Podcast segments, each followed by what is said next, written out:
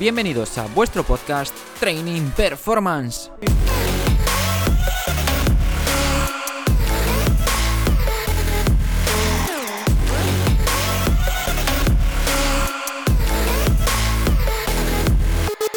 Hola a todos, hoy os traigo la primera parte de la entrevista realizada a Borja Ropero, director técnico del Centro Deportivo de Maisqueauga, del Centro de Navia en Vigo, uno de los tres centros que, que tiene Maisqueauga en Vigo.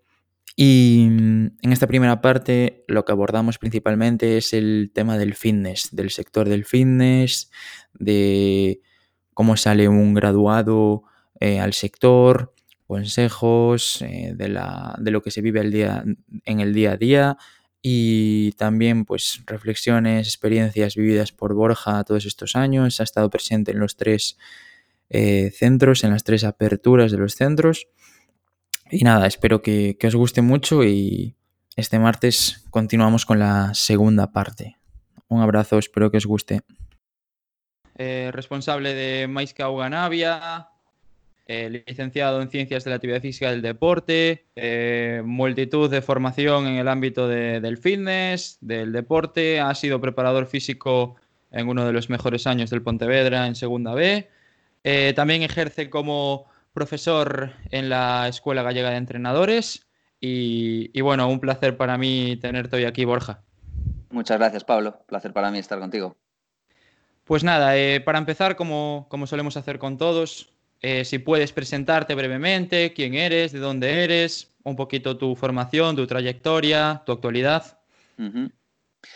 Bueno, pues eh, como tú decías, yo soy, soy un licenciado en Ciencias de la Física del Deporte y que, bueno, con el, con el paso de, con el paso de los años, eh, bueno, uno de mis objetivos era principalmente dedicarme al, mundo del deporte y, poder trabajar en el rendimiento deportivo, pero sí que es verdad que, es un campo complicado y un campo que, en el que afectan muchas variables y entonces llegó un momento en el que tuve que tomar una decisión y esa decisión fue orientarme hacia el tema del fitness porque al mismo tiempo que yo estaba, eh, que estaba dedicándome al tema del deporte y, digamos, más orientado al fútbol, eh, pues al mismo tiempo también trabajaba en gimnasios, actuaba como entrenador personal, etc. Y poquito a poco, pues me fui, me fui orientando, luego, bueno, luego te contaré un poco la historia, me fui orientando casi sin querer eh, hacia, el, hacia la parte de gestión. Y ahora, día de hoy, casi principalmente mi labor eh, tiene que ver con la, con la, parte de gestión. Eh, tengo un máster en, un máster en eh, programa de desarrollo directivos, eh, máster de investigación, eh, también orientado hacia el tema de la actividad física y la salud, cursos diversos, como tú decías, de, relacionados con el mundo del fitness, unos cuantos, que eh, que, estás casi obligado a hacer permanentemente y no parar de formarte. Y, bueno, y nada más. Y luego a partir de ahí, pues llevo, he pasado por muchos gimnasios en Vigo. Eh, ahora mismo llevo 10 años trabajando en, eh, para, la, para la empresa Mais que Auga. Digamos que ahora mismo puedo decir que soy la persona junto con mi jefe más antigua en la empresa. Somos los dos únicos que, que estamos desde el primer día. Y, bueno, tuve la suerte de poder participar en, los, en, los, en las tres aperturas y a día de hoy, pues también eh, hace unos meses pues he tenido la oportunidad de participar en la apertura de un nuevo modelo de negocio en esto del fitness y hemos abierto un nuevo gimnasio en, la población de Tomiño. Y luego, por otro lado, he intentado no dejar, no, no, no desvincularme del mundo del fútbol porque es algo que me, que me gusta y bueno, tuve la oportunidad de, a través de un, de un ex preparador físico mío en el Celta, tuve la oportunidad de, empezar a ser profesor en la escuela, en la escuela gallega de entrenadores y, y, voy intentando mezclar ambas cosas, ambas labores, tanto la de gestor como bueno, director de, de un centro fitness, como, como la parte de, de docencia cuando puedo. Completo, completo. Ahora la verdad que, bueno, yo como estoy acabando, eh, nos, nos, vemos muchísimos de, de, los de mi promoción en esa pregunta. ¿A dónde me enfoco? ¿A salud? ¿A rendimiento? ¿A docencia? ¿A gestión?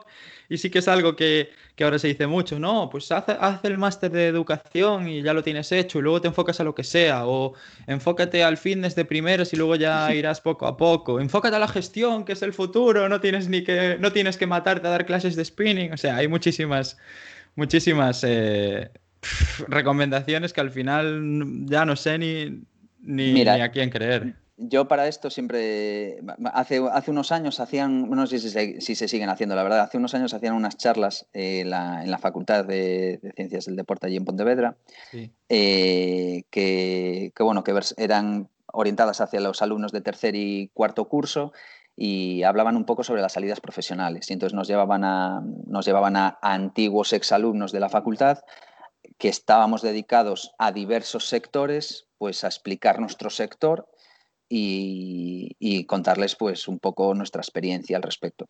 Y yo para esto eh, siempre empezaba, fui dos años seguidos a esas charlas y siempre empecé las, dos charlas, las empecé exactamente igual, que fue eh, en primer lugar eh, haciéndoles la pregunta de que tú acabas de decir, ¿quién se quiere dedicar al alto rendimiento? Un 70% levantaba la mano. ¿Quién se quiere dedicar a la docencia? Siempre tenías un 15-20% que levantaba la mano. Eh, y luego hacías la pregunta, ¿quién se quiere dedicar a la salud? Eh, todo lo que tiene que ver con el mundo fitness. Y te levantaba un porcentaje muy pequeño la mano. Y yo siempre les decía que sepáis que esos tienen trabajo, ese 5 o 10% tiene trabajo, todos los demás estáis jodidos. Porque la realidad es esa, la realidad es que en el rendimiento deportivo hay muy poquita gente que esté viviendo de eso en comparación con el número eh, con el volumen que somos de licenciados todos los años. Todo, tú piensas que todos los años, Pablo, salen eh, entre 100 y 120 licenciados solo de la Facultad de Pontevedra. Sí.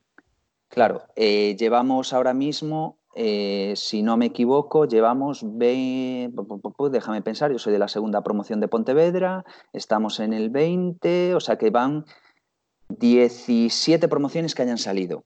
O sea, 17 promociones implica que llevan, han salido más de 1.700, 1.700 eh, personas licenciadas solo de Pontevedra. No hay 1.700 puestos de rendimiento, o sea, no los hay. Y aún por encima tenéis la desgracia, los que, los que sois más jóvenes, tenéis la, tenéis la desgracia de que venís más tarde que los que llegamos antes. Y por tanto, los puestos de rendimiento en muchos casos ya están cogidos. Y es muy complicado que los suelten porque quien está en rendimiento a un nivel alto, viviendo de ello, eh, es porque es bueno. Y entonces es raro que de repente esa persona desaparezca. Y visto está que en los clubes de, si ahora nos vamos al fútbol, en los clubes de primera división, los preparadores físicos siguen siendo los mismos de hace 5, 10 y 15 años casi. Es raro que cambien, excepto que vengas desde abajo. ¿Qué tiene la parte de la salud o qué tiene la parte del fitness? Eh, y ahí yo encajo lo que tú hablabas de la gestión. Eh, ¿Qué tiene? Bueno, pues tiene que gimnasios o centros deportivos hay muchos, de diferentes tipologías y con muchos puestos de trabajo.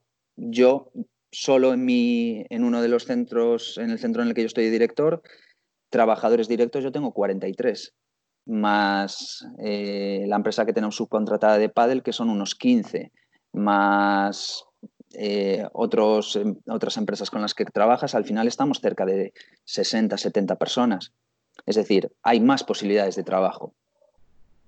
Sí que es cierto que a lo mejor es un sector que a día de hoy, por la situación legal que tiene, es un sector poco regulado y que además está no demasiado bien pagado, pero es un sector que te asegura un fijo. Y, la gente que vive en el rendimiento eh, no es sencillo enfrentarse todos los años a saber si me van a renovar o no me van a renovar. Sí, es que es eso, una mala temporada, que tú vayas con un entrenador, en el caso del fútbol, echan al entrenador y tú estás también jodido. Sí, sí. No, eso, sí, sí.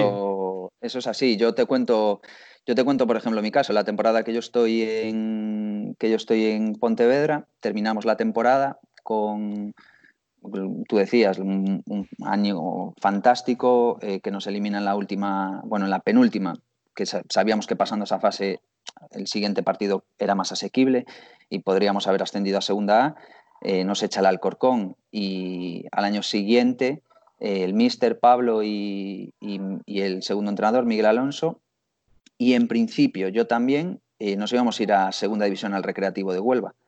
Resulta que más o menos estaba, más o menos, bueno, había opciones de que yo también pudiera ir y con la idea en mi cabeza de que, de que efectivamente se podía dar. Y un 24 de junio, ¿no? Es la noche de San Juan, el 24 de junio, me acordé de toda la vida porque es la noche de San Juan. Sí. Pues, un, pues en la noche de San Juan me llama Miguel para decirme que yo no puedo ir, porque no puedo entrar en el pack, entonces que me quedo fuera. Y claro, esto te ves en mitad de junio, cuando muchísimos centros o muchísimos clubes ya han cerrado sus plantillas, digo, y, me tuve que buscar la vida. Y entonces fue cuando dije, mira, vuelvo otra vez al mundo del fitness, porque yo había dejado, digamos, esa temporada había dejado el mundo del fitness de lado, pues vuelvo, vuelvo al mundo del fitness, que sé que en eso tengo que cagarla muy, muy heavy para que, para que me, para quedarme sin trabajo.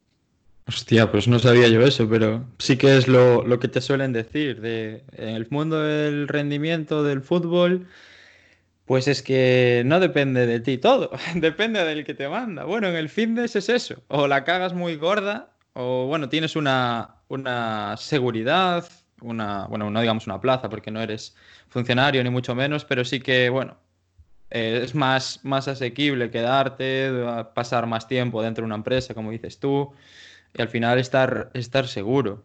Eso pues me lo comentaban cuando cuando entré a trabajar en el centro en el que estoy, que también es de fitness, me decían, mira que el tema del fútbol es, es jodido. O sea, ¿tú sabes cuántos, cuántos, cuántos se quieren dedicar al fútbol? ¿Cuántos llegan luego o cuántos llegan y se mantienen? O sea, el mundo del fitness, una vez tienes una, una, una plaza, un sitio, pues agárrate, agárrate como puedas. Y bueno. Sí, y además que eh, tienes otra ventaja y es que, eh, mira, si tú te quieres dedicar al mundo del rendimiento tienes que estar dispuesto a varias cosas. La primera de las cosas a las que tienes que estar dispuesto es a tener hecha la, maleta permanentemente. La maleta tiene que estar hecha porque probablemente no, no tengas la suerte de, estar en tu ciudad trabajando en rendimiento deportivo. Porque si ahora nosotros cogemos nuestra ciudad, que es Vigo, en rendimiento eh, con el fútbol de nuestro campo, de preparadores físicos, eh, ¿cuántos viven, Pablo? ¿Solo de eso? Solo de eso. Hostia, yo. ¿Quién? Em, ¿El del Celta?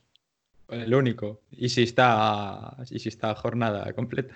Y me, y, me, jugaría que el del Celta B, porque será una, será una persona joven que no tenga la, necesidad de trabajar en otro sitio, porque no creo que el salario sea excesivamente grande tampoco.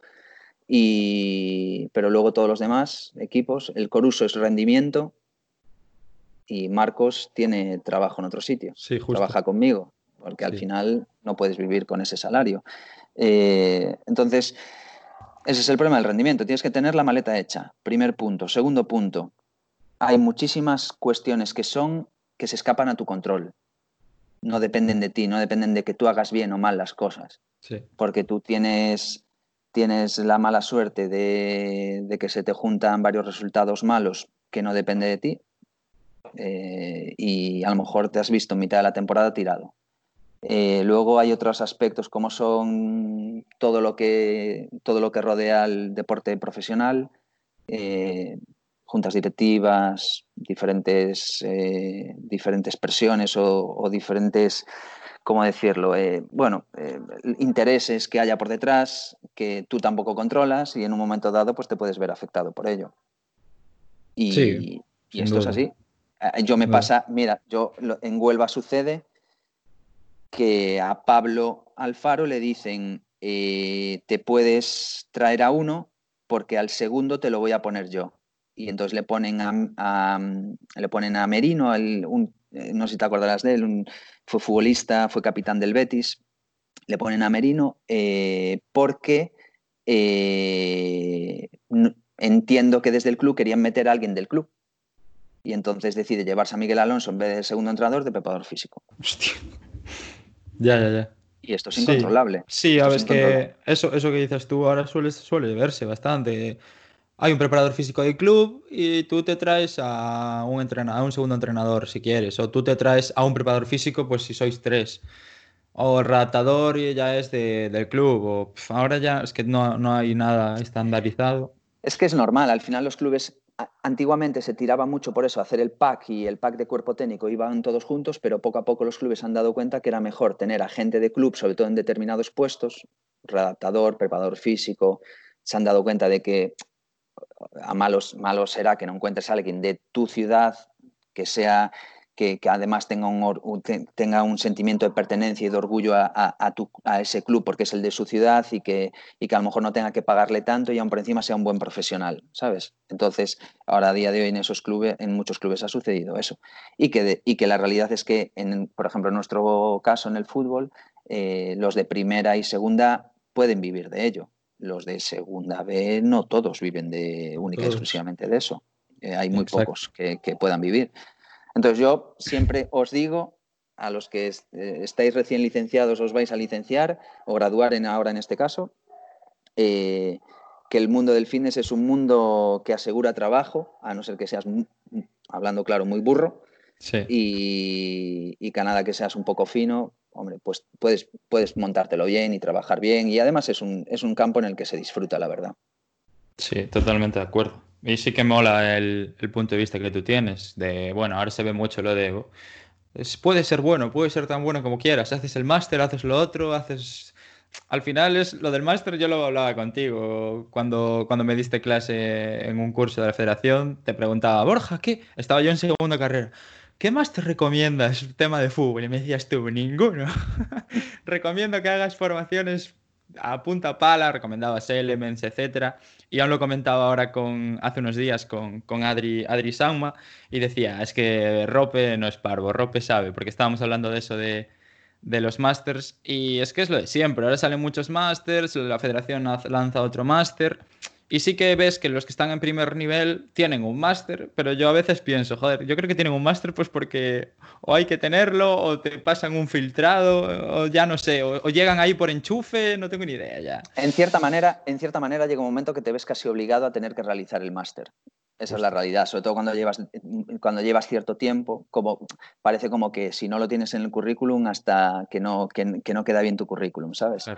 Pero, pero luego yo para esto siempre digo, tú creo que hay que, hay que hacer las formaciones, eh, evidentemente que te gusten, pero luego tienes que ser consciente de si te va a dar la oportunidad de, que, te otorgue, que te otorgue trabajo. Es decir, ese esfuerzo que tú vas a realizar a nivel económico y a nivel de tiempo, luego, ¿en qué medida me va a dar a mí la posibilidad de acceder al mundo laboral? Es decir, yo, yo hago el máster de readaptación de lesiones de la Federación Española a día de hoy y al día siguiente me pueden asegurar que voy a vivir de eso. No, es que es más. Ese máster a día de hoy lo están valorando mucho más en centros deportivos y en centros fitness que en clubes, porque los clubes, sinceramente, no tienen ni idea de qué estás haciendo en ese máster. Porque el presidente no tiene ni idea, el director deportivo no, tiene ni idea. El que, te contrata no tiene ni idea. Al final, al final lo entendemos más los que estamos metidos en el mundo del fitness porque sabemos los contenidos que estáis trabajando, que se están dando en ese, en ese máster o en otros. Por eso yo siempre digo que es preferible que, se empiecen con otro tipo de formaciones que os van a dar la posibilidad de, eh, introduciros en el mundo laboral mucho más rápido que aquello que cuesta tanto a nivel económico y de tiempo. Sí, sin duda. Bueno, pues vamos arrancando porque aún no, nos metimos ni en el primer tema. Así que, eh, nada, tema del fitness. Bueno, algo sí que estábamos hablando.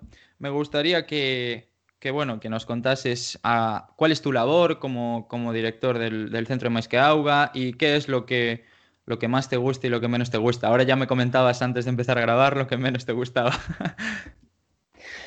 A ver, eh, mi labor pues como director de un centro de fitness es al final, es, digamos, eh, resumiéndolo rápido, es gestionar todos y cada uno de los departamentos. Eh, en un centro fitness Claro, la gente, a lo mejor tú le hablas de centro fitness y lo primero que le viene a la cabeza pues es eso, son los monitores, que a mí es una palabra que no me gusta, yo prefiero llamarles técnicos, eh, son los técnicos y, y, poco más, pero sin embargo yo tengo un departamento de fitness, tengo un departamento de agua, tengo un departamento de actividades dirigidas, tengo un departamento de recepción, tengo un departamento comercial, tengo un departamento de mantenimiento, en este caso tengo fisioterapeuta, tengo nutricionista, luego por encima tengo que tener, tengo que tener relación con el, con el servicio de prevención de riesgos de la empresa, con el servicio laboral, con el departamento contable, con el departamento financiero. Bueno, pues es intentar gestionar todo lo que implica a cada uno de esos departamentos en mi día a día.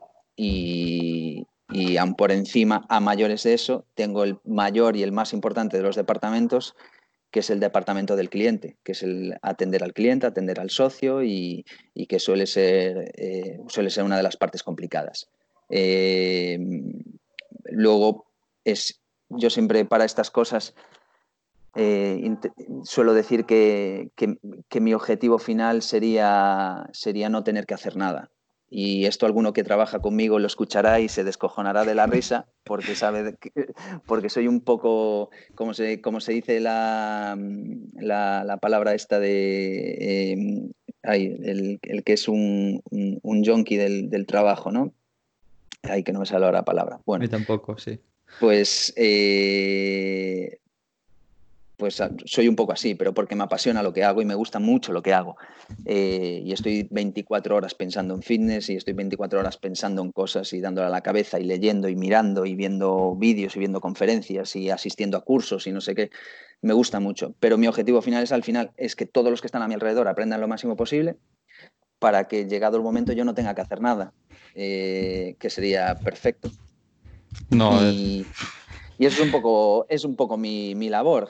Y, lo más complicado lo que más, y lo que más me gusta, pues probablemente sea lo mismo. Lo que más me gusta y lo que más difícil es, eh, es precisamente gestionar a las personas. Eh, gestionar a cuarenta y pico personas es muy complicado. Cada una tiene su problemática, cada una tiene su situación, cada una tiene sus intereses, cada una tiene sus objetivos. Claro. Y eso es lo más complicado, sin lugar a dudas. Y, es una de las cosas por las que yo, por las que en cierta manera yo tuve la suerte de introducirme en el fitness, en la parte de gestión. Soy un caso un poco extraño. Yo siempre, digo que soy un, caso un poco extraño en muchas cosas, ¿eh? porque, porque creo que, he tenido demasiada, demasiada buena suerte eh, con, relacionada con, con esto.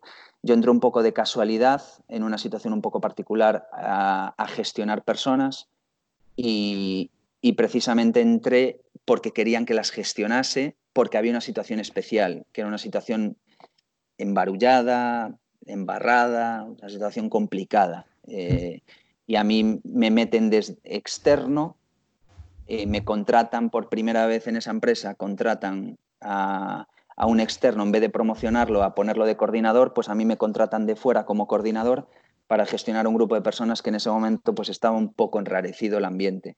Y ahí me di cuenta desde el primer día que esto, más allá de saber mucho de si quieres ser un buen gestor o un buen director, un buen coordinador, más allá de saber mucho de la parte técnica, más allá de saber mucho de la parte eh, de, las repeticiones que tiene que hacer alguien o cuál es el mejor ejercicio del mundo mundial para, mejorar lo que sea, eh, lo principal es saber y, saber tratar a la gente que trabaja contigo y, moverte bien en eso. Es lo más complicado, con muchísima diferencia.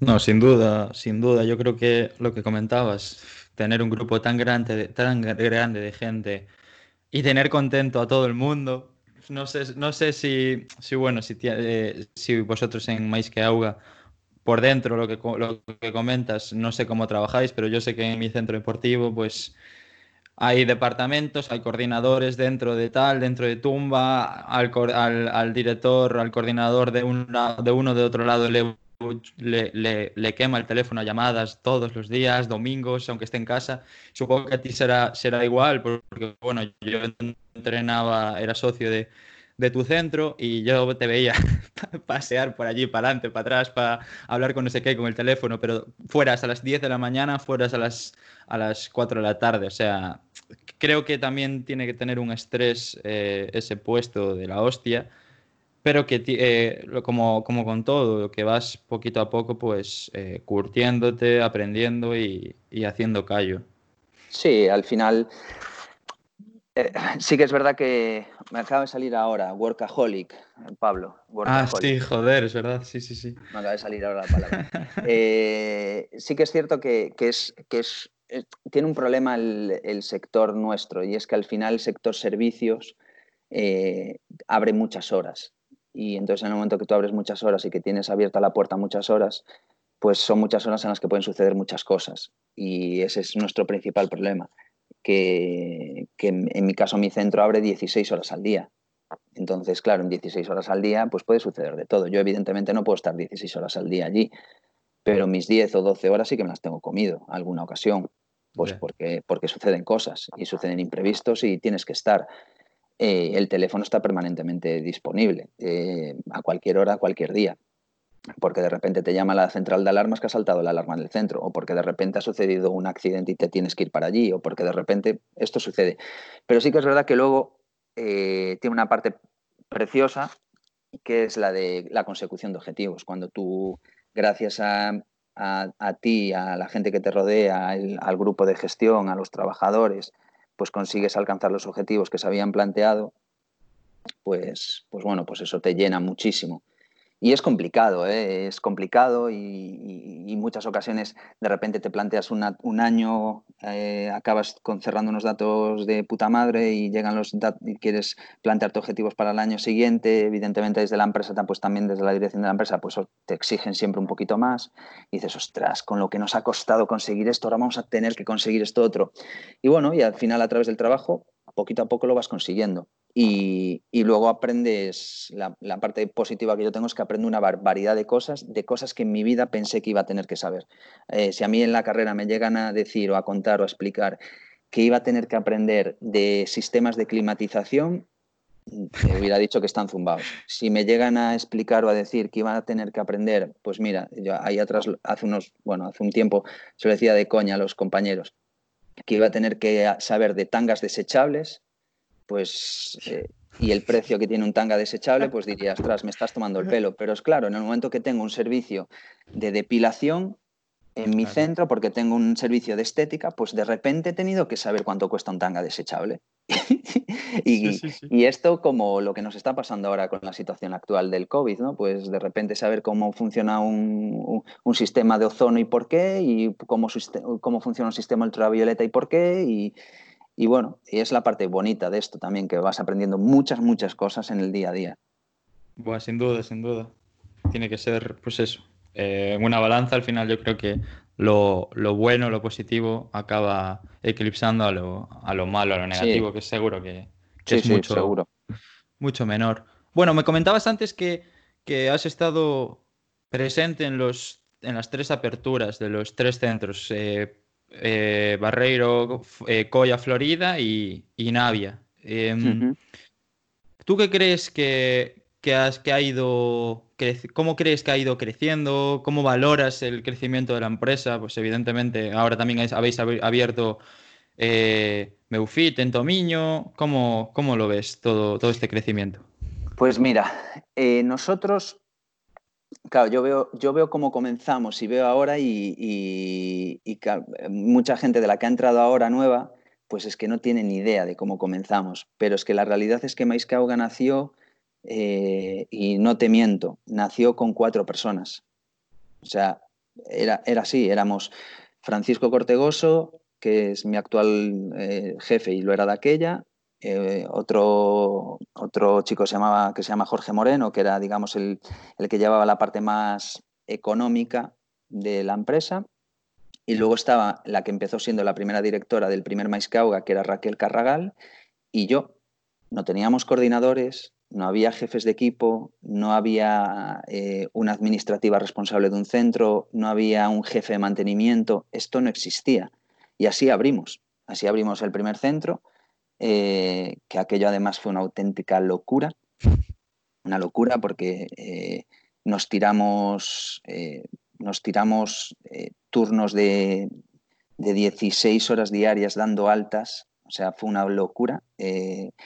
empezábamos un día las altas y, y abríamos la puerta para empezar el proceso de alta a las 8 de la mañana y teníamos una señora en la puerta esperándonos con el ola sentada en la silla de la playa y la manta por encima desde las seis y media de la mañana.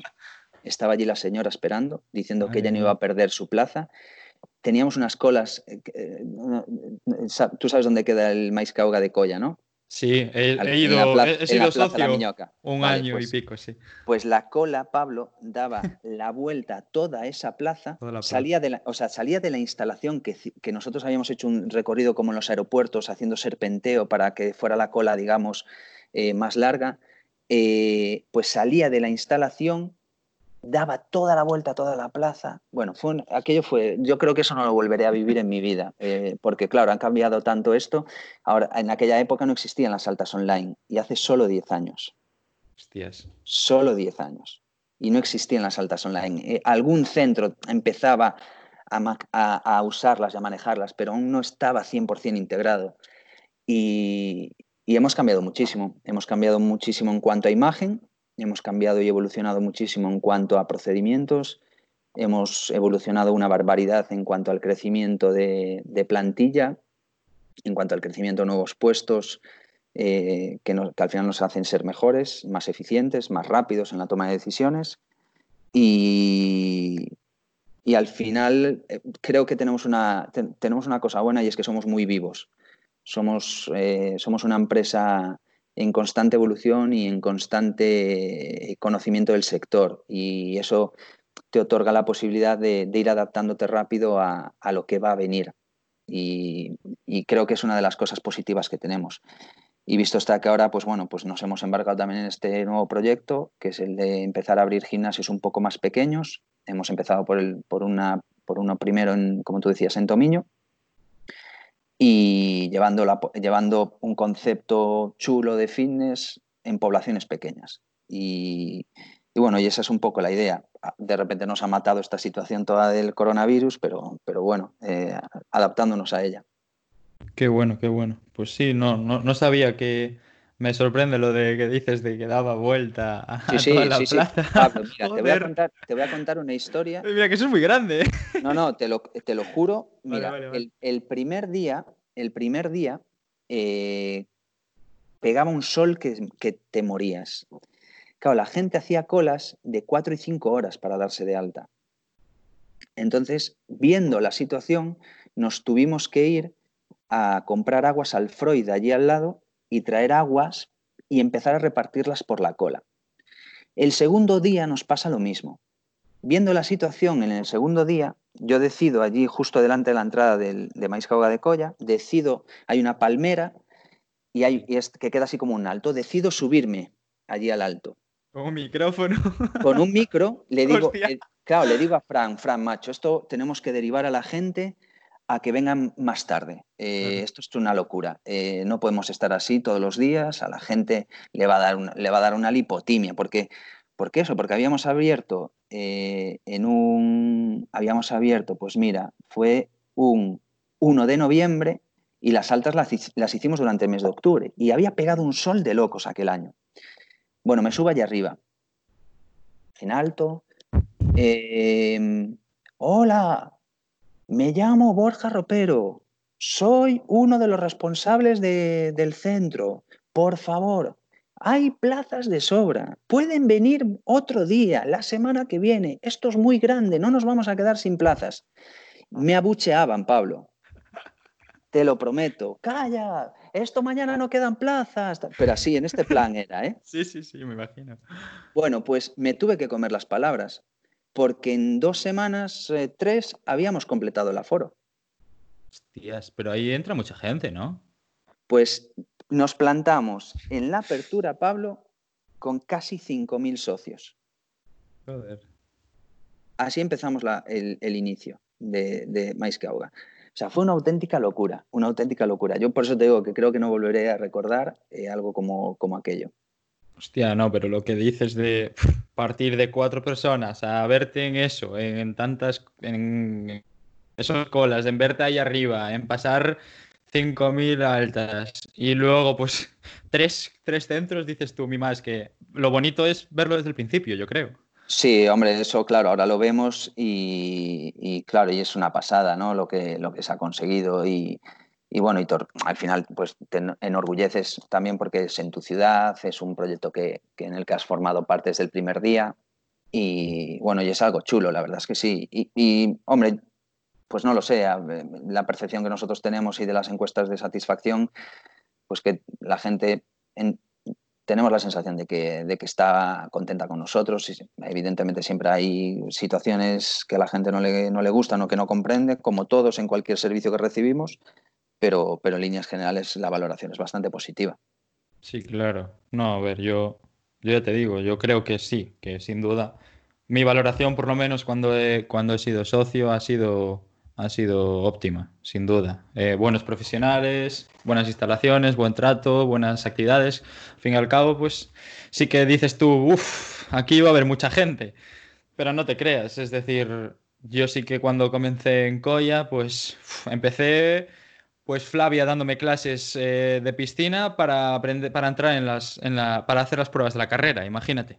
Ya. Luego, pues vi la sala arriba y y entre varios monitores, pues venga, a entrar allí. Luego eh, un poco de bike, un poco de lo otro. Yo creo que todo el mundo que entra, pues en mi caso igual es un poco distinto por tema de que luego me dediqué a lo que me dediqué o estudié lo que estudié, pero una persona normal pues entra en una cosa, ve que hay más cosas, que igual va la vecina, igual va la amiga y se empieza a animar a todas, a todas las actividades. Eso es lo bonito, yo creo, al fin y al cabo. Sí, sí, sí.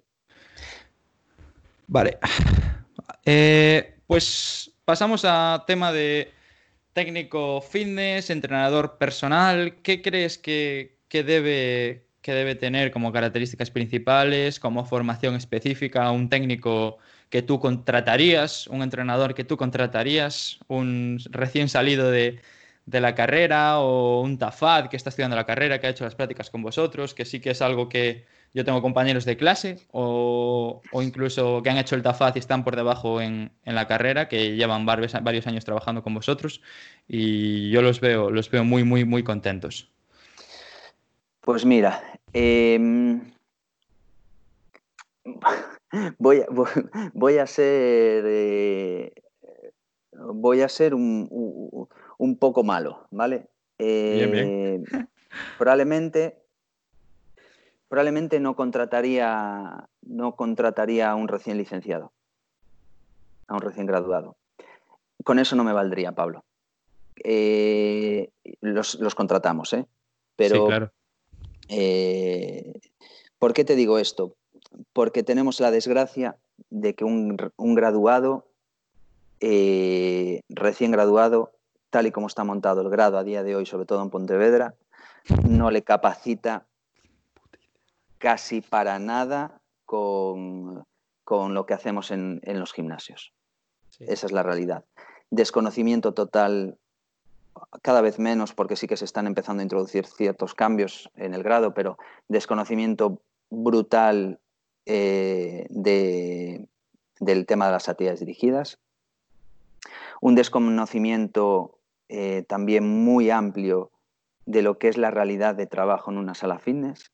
Y eh, yo no hablo de, dominar cómo funciona la máquina de cuádrices o cómo se pone una cinta. Yo no hablo de eso. Yo hablo de, la parte más importante que es la de la atención al cliente. Y, y, mucha gente no tiene ni idea de eso. Pero es que ni idea. No sabe cómo hay que recibir a un cliente, cómo hay que despedirlo, cómo hay que tratarlo, eh, cómo debo hablar, qué debo hacer.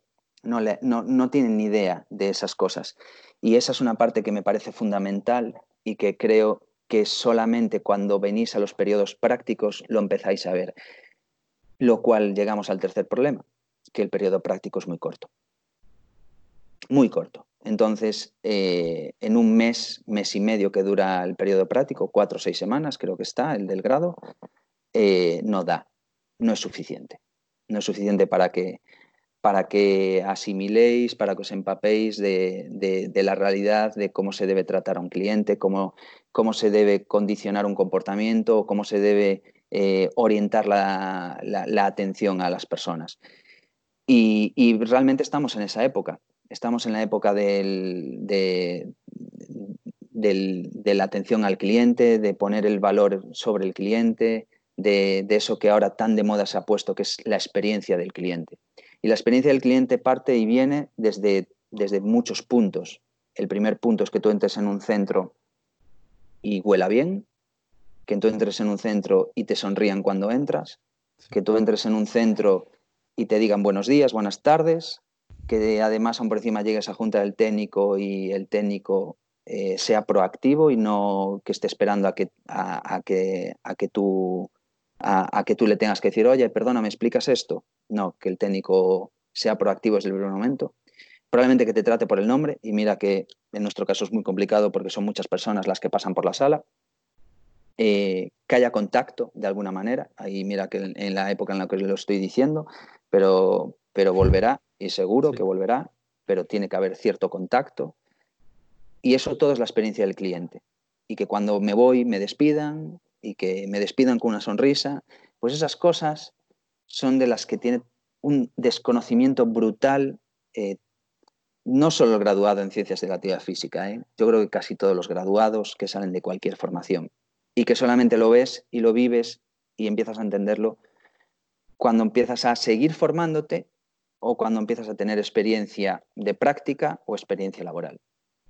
Entonces, pues os decía que de inicio no contrataría un graduado los contratamos. ¿Qué sucede? Que contratamos a graduados que han, hecho las prácticas con nosotros, casi mayoritariamente, porque, porque, se han empapado de nuestra filosofía y se han empapado de, lo que nos gusta hacer y por qué nos gusta hacerlo. Y entonces de repente pues empiezan a ver que claro, que cuando voy a dar una clase me tengo que presentar y tengo que decir mi nombre y tengo que preguntar si alguien nuevo.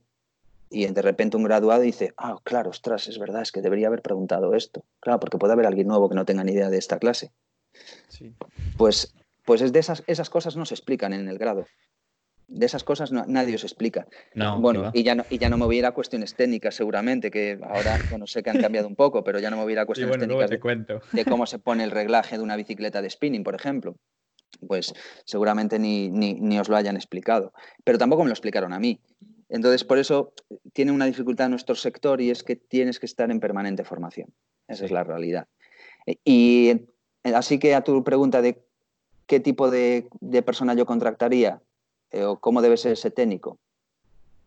Por supuesto. Eso también, lo, eso también lo debes de, no sé, supongo que lo harás en las entrevistas de selección, también ver si esa persona va a ser la que una vez llegue el socio le va a sonreír, le va a tener el contacto. Supongo que eso pues ya lo, lo, notas, lo intuyes en la entrevista. Entonces ya ahí no la vas a cagar contratando a alguien. Sí, sí. Nosotros, mira, nosotros hasta hemos llegado al punto de que hemos cambiado los procesos de selección, los hemos modificado y ahora ya no hacemos entrevistas sentados en una mesa. Ahora eh, intentamos, en la medida de lo posible, poner a la persona a funcionar, es decir, verlo en campo, verlo en la batalla.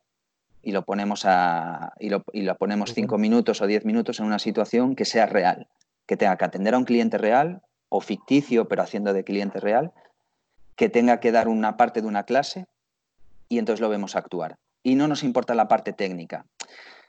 No nos importa la parte técnica, entre comillas, es decir, yo quiero que sea licenciado o graduado, pero la parte técnica se enseña. Lo otro hay que tenerlo. La otra hay que, hay que tener actitud, hay que tener, eh, hay que tener sonrisa, hay que tener, eh, hay que tener cierto desparpajo delante de la gente, hay que tener... Eso hay que tenerlo. Y eso hay gente que lo lleva innato y hay otra gente que no. Y hay gente que le cuesta. Y entonces es, es, eh, creo que hay que, eh, la, gente que nos vayáis a dedicar al, sector servicio, sobre todo de cara al cliente, esta parte la tenéis que tener muy clara y nosotros no dejamos de hacer eso. Servicio y servicio que, estamos de cara al cliente. Y, esa parte es fundamental, fundamental. Y luego, por supuesto, hay que tener, hay que entender que, requiere de estar permanentemente formándonos, Pablo. Y es, y es así, porque mira, yo, yo para esto siempre cuento, pongo un ejemplo. Si hace, pues mira, si hace ocho años, no me voy a ir tan atrás, ah. seis, ocho años, si hace seis, ocho años eh, a cualquiera de nosotros nos dicen que iba a llegar una actividad que se llama CrossFit y que íbamos a amazar a la peña a levantar pesas, nos dirían que estábamos zumbaos. Y es hace nada, ¿eh? hace ocho años. Pero es que no había ni un solo centro CrossFit en Vigo hace ocho años. Sí. Si me apuras, no había ni un solo centro CrossFit en Vigo hace, pues mira, seis años probablemente. Yo creo que el primero debe tener seis años.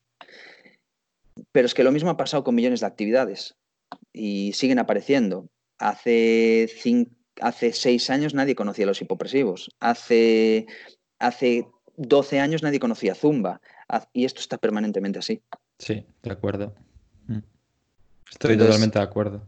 Entonces, el que se meta en esto, que sepa que va a tener que estar formándose permanentemente. ¿Y tú te formarías, eh, te formarías durante? Yo soy de los que me he formado durante. He invertido más de 6.000 euros en formación, he hecho las cuentas, entrenamiento personal, actividades dirigidas, que de hecho he hecho una, una de las formaciones de spinning porque me la has recomendado tú y la he hecho en Maiscauga. Y, y creo que eso te da un, te da un plus ya partes, de, partes con ventaja. Y lo que suele hacer la gente es empezar a formarse lo que hablábamos del máster, después de acabar.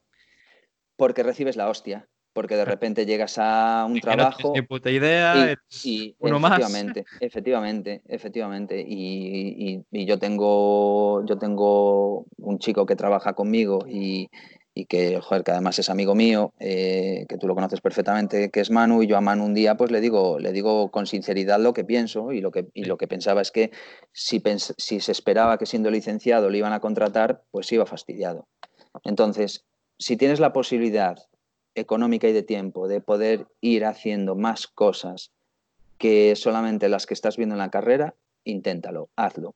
Si tienes la posibilidad de estar en la carrera y estar trabajando, hazlo hazlo, porque te va a dar una visión completamente diferente.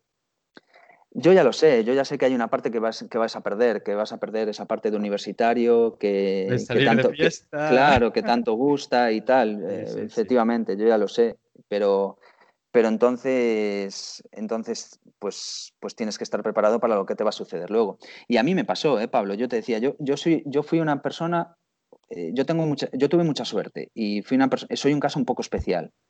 Y, claro, y digo que tuve mucha suerte porque yo tomé ciertas decisiones en su momento que luego repercutieron en que tuviera la posibilidad de trabajar, pero te lo voy a contar. Cuando yo estoy en la carrera, eh, en aquel momento había los altos rendimientos que a día de hoy no existen. Había remo, fútbol, natación y atención, aeróbic. Aeróbic.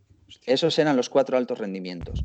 Claro, yo en aquel momento, cuando yo estoy en la carrera, yo en aquel momento estaba, estaba todavía jugando al fútbol, estaba jugando al fútbol, bueno, relativamente en serio. Entonces, claro, entre tomar la decisión de, todas esas, de todos esos altos rendimientos, evidentemente cogí el alto rendimiento en fútbol, pero luego me veía entre natación, remo y aeróbic.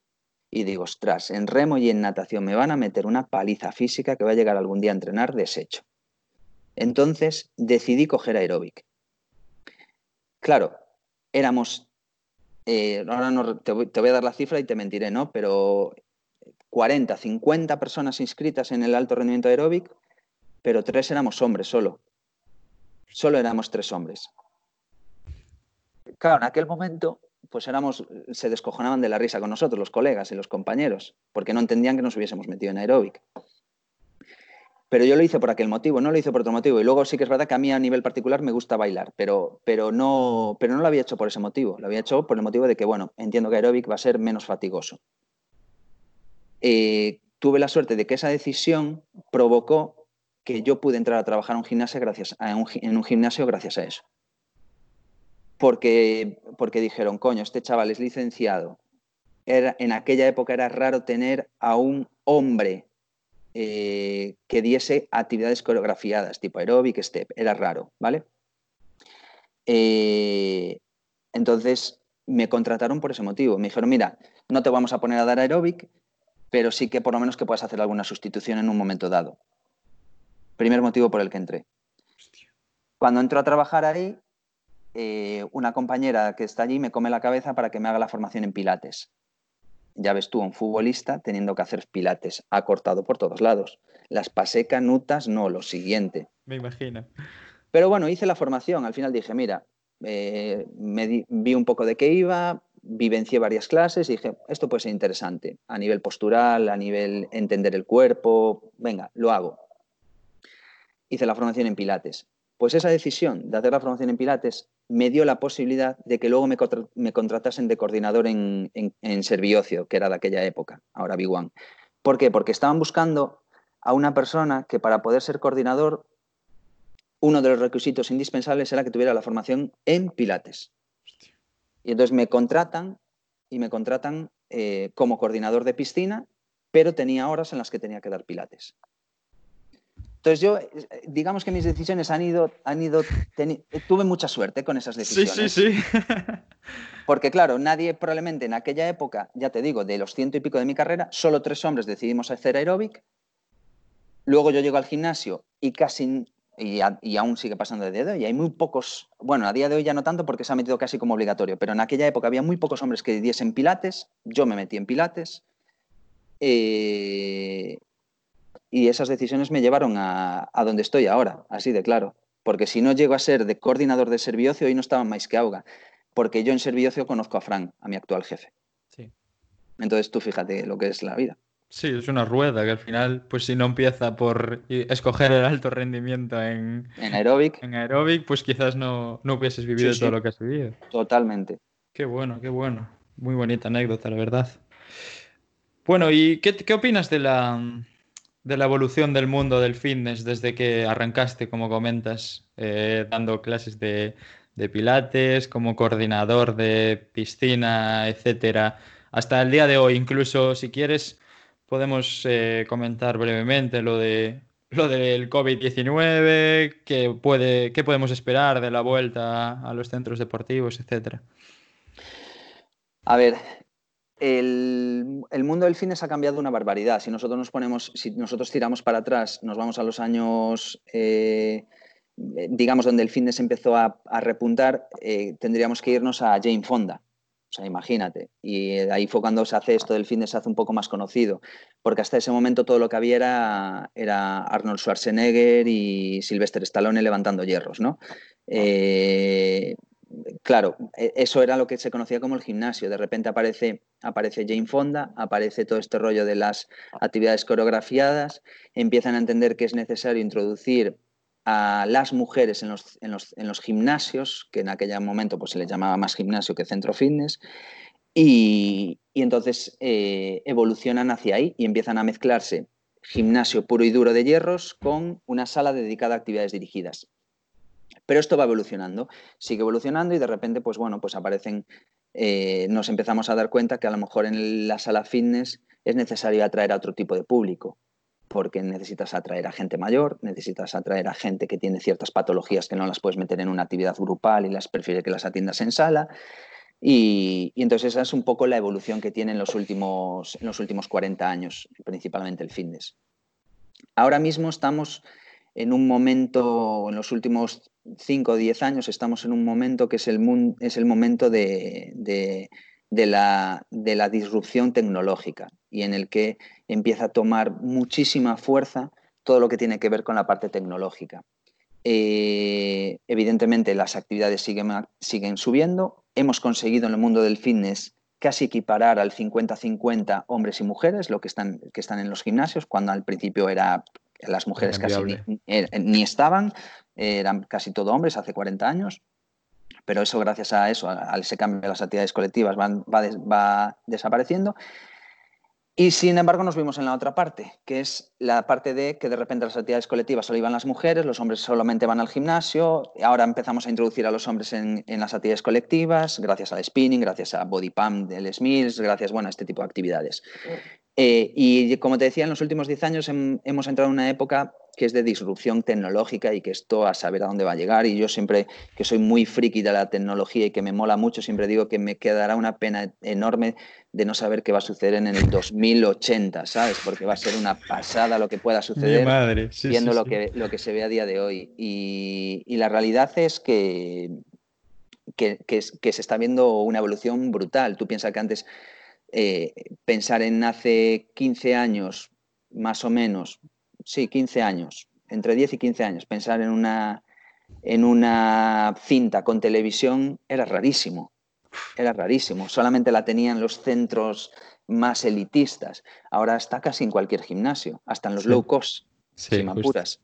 Eh, entonces hemos empezado por eso, que de repente tienes televisión, de repente puedes navegar, eh, estás, estoy haciendo bici y estoy, estoy viendo Netflix. Eh, aún por encima ahora empiezan a decirme además que puedo conectarme a mi bici o a mi cinta a una aplicación que es como si fuera un, yo virtual que estoy compitiendo contra el de la cinta de al lado, contra el de la cinta de, del Metropolitan que está en Madrid. Eh, y, eso es hacia donde está evolucionando esto.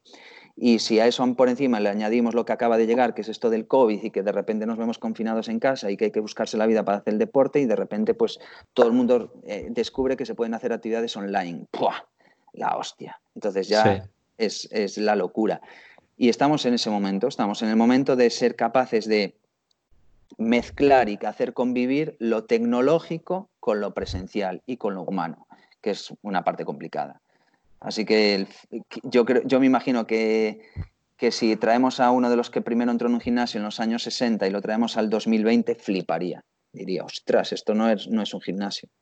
Sí, sin duda. De hecho, me acuerdo justo antes de, que cerrásemos, me acuerdo que una señora que llevaba 30 años sin ir a un centro deportivo y nunca había ido a un gimnasio, le enseñé, la, me dijo, ¿me puedes enseñar la cinta? La subí a la cinta, te juro que no, me estuve riendo, pero riendo, pero media hora, te lo juro. ¿Pero cómo, ¿Pero cómo voy a ver la televisión mientras camino? ¿Pero cómo voy a poder conectar los auriculares?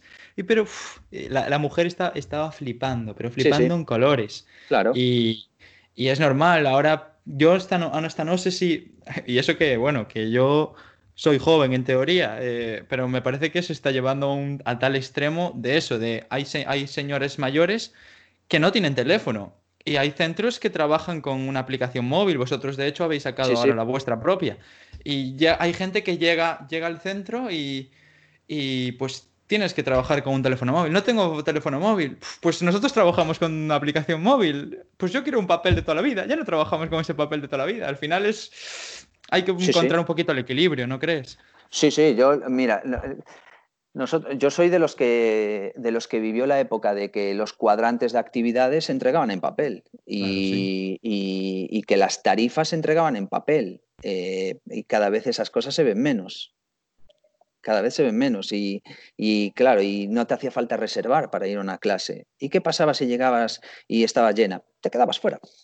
Eso era lo que pasaba, o sea, eso yo lo, yo lo he vivido conmigo, o sea, yo eh, clases que yo daba y que llegaba allí gente y de repente llegaba a mi aforo y, y, había cinco o seis fuera y se quedaban fuera. y estaban haciendo cola, ¿sabes? Para, para, para entrar por el turno que habían llegado. Claro, eh, ¿Hay que hacerlo convivir? Sí, probablemente sí, porque hay alguna gente que le cuesta, pero sí que es verdad que también es una cuestión de costumbre ¿eh? y, de, que, de que adaptemos. Y yo, por y yo para esto siempre pongo el ejemplo de mi abuela. Mi abuela tiene 89 años. A mí Pablo me envía un WhatsApp para felicitarme mi cumpleaños. Mi abuela también acaba de comprarse un teléfono. es, ¿Sabes? O sea, mi, mi abuela por su, por su cumpleaños, o no te quiero mentir, pero creo que había sido por su 80 cumpleaños, se nos pidió una tablet porque, porque quería leer los periódicos en la tablet. Y, porque le dijeron, que, porque una de mis primas le había contado a mi abuela que era que podía leer el periódico en la tablet y que no hacía falta que fuera al kiosco. Entonces digo, coño, pues comprarme una tablet. Y, o sea, que yo creo que también es que las personas quieran o no quieran, y hay gente que quiere y hay gente que no quiere. Y, y, al final la tecnología sí que es verdad que la hemos conseguido hacer muy para, para, para tontos. O sea, es muy sencillita. Hay cosas complicadas, pero hay otras cosas muy sencillitas. Entonces, bueno, eh, hay que intentar hacérselo convivir, sí, pero también es verdad que tú y yo dentro de 25 años ya, ya seremos muy tecnológicos. Entonces, claro, ya es que, es que va a estar totalmente inmersa, ¿sabes? En nosotros. Entonces, eh, vayámonos preparando para eso. Sí, justo, unas buenas gafas y, y, listo. Sí, sí.